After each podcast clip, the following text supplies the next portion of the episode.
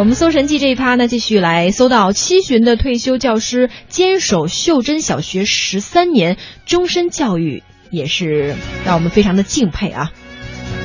刚刚我们说到七旬的退休老师，他的名字叫做王克勤，他来自于河南。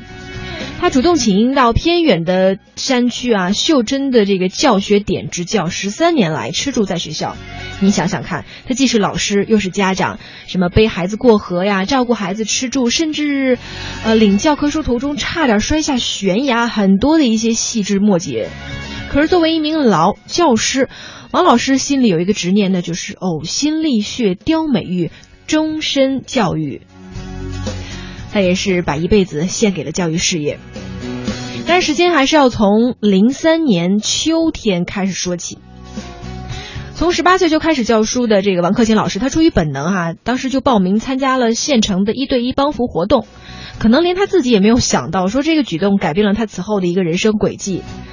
从没有去过山村小学的他，在得知啊自己即将执教于这个三个县城的一个交界处啊，那个。地方是车都开不进去的一个小学，因为急需老师，他二话没说，背着行李就进山了。当年的小学没有教具，没有黑板，一间土坯房里几张破破烂烂的课桌，课桌后面是六个孩子渴求的目光。就这样，王老师的支教生活开始了，有点像张艺谋导演的那个电影啊，一个都不能少。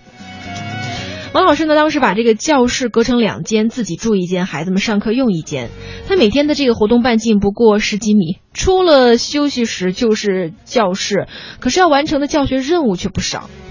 六个孩子，有上一年级的，有上二年级的，仅备课他就要同时准备好几份儿。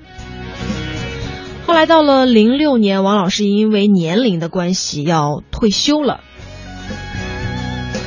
但听说当时有一个叫做二龙乡王家庄小学还没有老师的时候，王老师又坐不住了，又想发挥余热，他不顾老伴儿的劝阻，背上行李再一次进山。这一次已经退休的他，完全是拿不到一分钱的报酬去支教的。到今年的秋季为止，二零一六年的这个秋天，王克勤老师已经在王家庄支教整整十年了，太不容易了。但是今年暑假里哈，乡里出资给王家庄建设了新校舍哈，尽管还是缺衣少桌，可是孩子们毕竟有了亮堂的教室啊。报名的时候，王克勤老师惊喜的发现，学生增加到了九个，他当即写了一副对联贴在了教室门口：“呕心沥血雕美玉，终身教育。”也是把自己的青春，把自己整个的人生都献给了孩子们。我们真的要为这些老师们要点赞。这些故事说也说不尽啊！